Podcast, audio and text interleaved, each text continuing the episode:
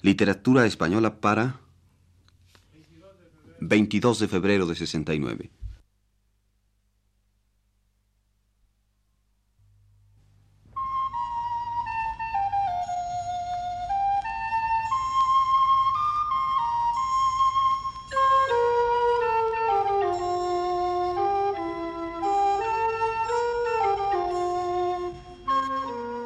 Este es el programa Literatura Española a cargo del profesor Luis Ríos.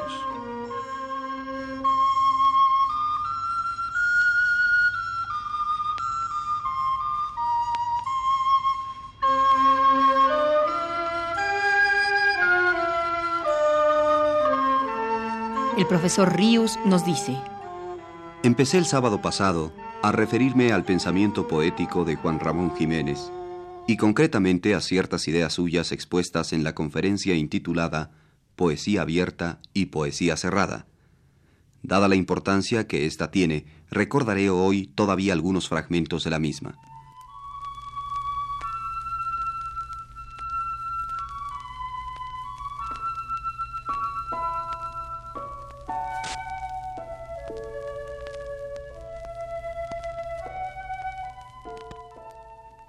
La poesía abierta y la poesía cerrada, escribe Juan Ramón Jiménez, corresponden con bastante exactitud y regularidad a las dos líneas que la poesía española trae desde sus comienzos hasta nuestros días y que indudablemente seguirán en lo futuro, puesto que todos los siglos pasados no han hecho más que acentuarlas progresivamente.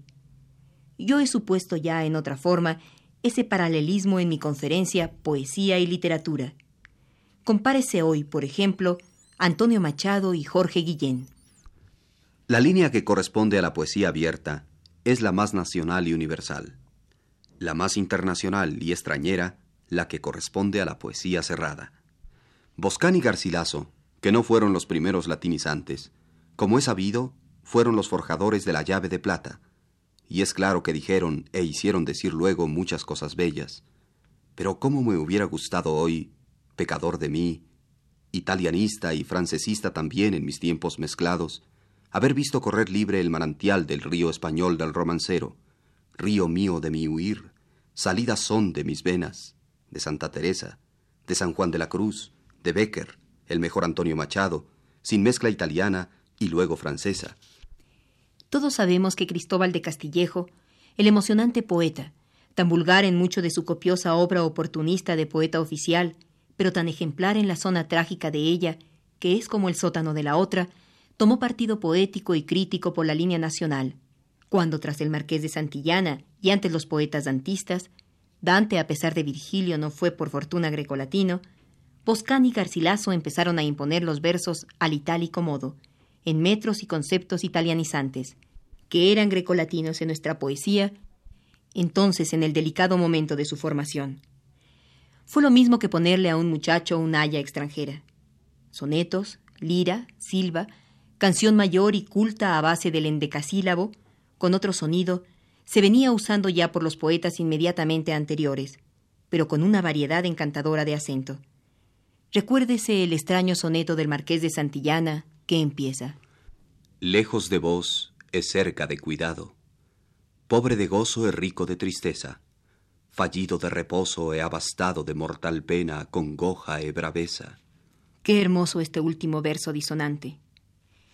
La poesía española más anheladora había cantado más también, sigue diciendo Juan Ramón Jiménez, hasta entonces, en metros menores, canciones de diversa combinación, de tipo juglaresco popular o en romance octosílabo, como antes dije. Es claro que el verso del romance octosílabo puede ser lo mismo que es ahora y ha sido mucho con consonante o asonante alternados, un verso de 16 con asonante o consonante par, pues el ritmo, naturalmente, permanece el mismo y un ciego no sabría distinguir entre uno y otro. Para un ciego el verso y la prosa serían iguales. Y en realidad no existe el verso más que por el consonante o el asonante, por la rima. El ciego es siempre una gran autoridad para la escritura poética. Si no se viese escrita la poesía, qué distintas serían las opiniones sobre ella. Un aforismo español, que yo conozco bien, dice el verso más largo, medido, no es más largo que el rabo de un ratón, y que el corto no es más corto que una semilla de trigo, un grano, y otro que el buen poeta es siempre más delgado de lo que es como el fuego. Repito que si antes de Boscán y Garcilaso ya existían combinaciones estróficas a base de dodecasílabo, como del endecasílabo más libre al que me acabo de referir, con el mester de clerecía y los citados seguidores de Dante, etc., esta división era menos visible, porque estaba aún en el mismo comienzo de nuestra escritura poética. Estaba plena de españolismo entrañable, y no había alcanzado la decisión y la regularidad ajena que antes de tiempo le dieron Garcilaso y Boscán. No se puede decir que Berceo, por ejemplo, fuera tan extranjerizante como Boscán, ni que la influencia de Dante en mi ser Francisco Imperial o en Juan de Mena tuviese un sentido desdeñoso de lo más nuestro. Dante, y ahora vuelvo al asunto del revés, era profundamente individualista, medieval y decididamente inventor. El romance octosílabo es el pie con que camina toda la escritura española en verso y prosa, como toda la francesa camina con el alejandrino y la italiana con el endecasílabo, etc. En cualquier escrito en prosa española, cualquier discurso, artículo de periódico, hasta en el elegante tartamudo francesista eterno Azorín, encontrarán ustedes el octosílabo constantemente. La canción libre es también muy española, con su particularidad de combinaciones infinitas que le dan esa riqueza inmensa que tiene. Yo, y ustedes me perdonen, sigue escribiendo Juan Ramón Jiménez, he escrito unas 500 canciones, y no hay dos de igual combinación. Y el verso libre es internacional y puede ser independiente en cada país. No se puede confundir el verso libre tradicional, el llamado blanco en español usual, que viene a parar en estrofas iguales, a veces como pacas de paja blanca, con el verso libre de Shakespeare, de Whitman, de Claudel, de Unamuno. Canción, romance y verso libre, y prosa general, son las tres formas en que yo libertaría hoy gustosamente toda la poesía española, o al menos la mía. ¿Qué necesidad tenía yo de calcar lo italiano, contando como contaba con el tesoro casi intacto para nosotros de la poesía de los árabes andaluces de Córdoba, Sevilla, Granada, tan unida en nuestros siglos medievales con los siguientes? De haber removido ese tesoro, yo hubiese realizado antes el simbolismo, ya que lo mejor del simbolismo es tan español por el lado de los árabes y los místicos que cualquiera puede comprobarlo. Más que el alemán por la música, o que el inglés por la lírica, como se dice, el simbolismo es, por San Juan de la Cruz, español. ¿Qué notaría yo, y perdónenme este otro desahogo, porque todo el río, unos tres mil poemas huidores, manado en alejandrino franchute y el silva italianera, no lo hubiera escrito en corriente española? por no haber sido tan estúpido como lo fui en mi segunda juventud, por el parnasianismo y cierta parte del simbolismo, y por no tener que arrepentirme tanto de tanta versificación épica.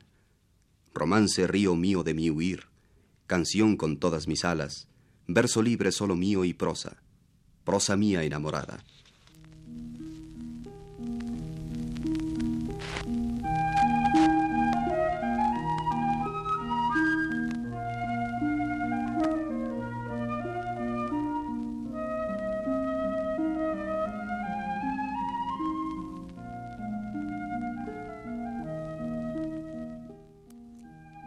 Además del interés confesional que los anteriores párrafos de Juan Ramón Jiménez tienen, creo que es notable, independientemente del acuerdo o el desacuerdo que sintamos por sus ideas en torno a la poesía española, el comprobar con ellas la permanencia en el tiempo de los temas de discusión que parecen localizados tan solo en un momento concreto de nuestra historia literaria.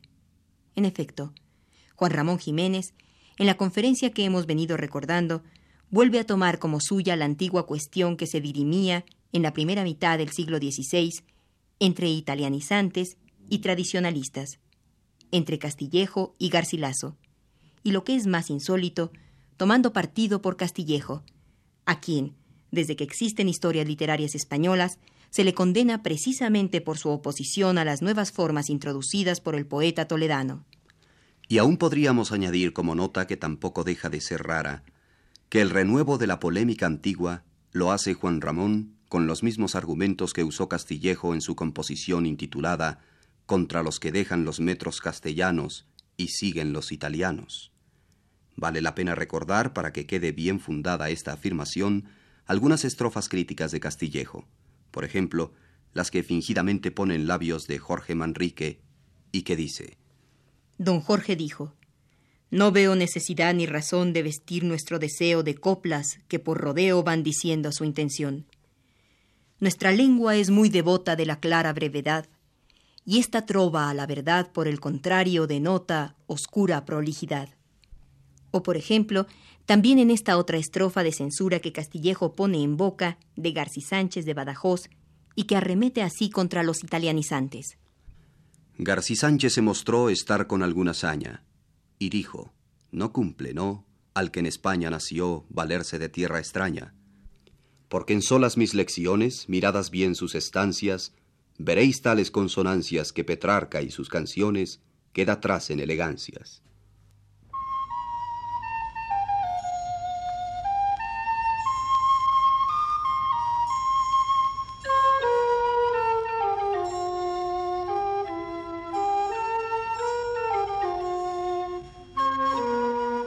Hemos ofrecido a ustedes un programa más del ciclo Literatura Española a cargo del profesor Luis Ríos.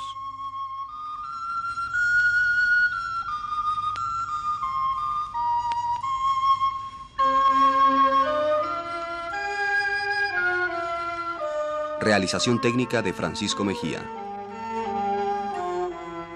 Voces, Carmina Martínez y Agustín López Avala.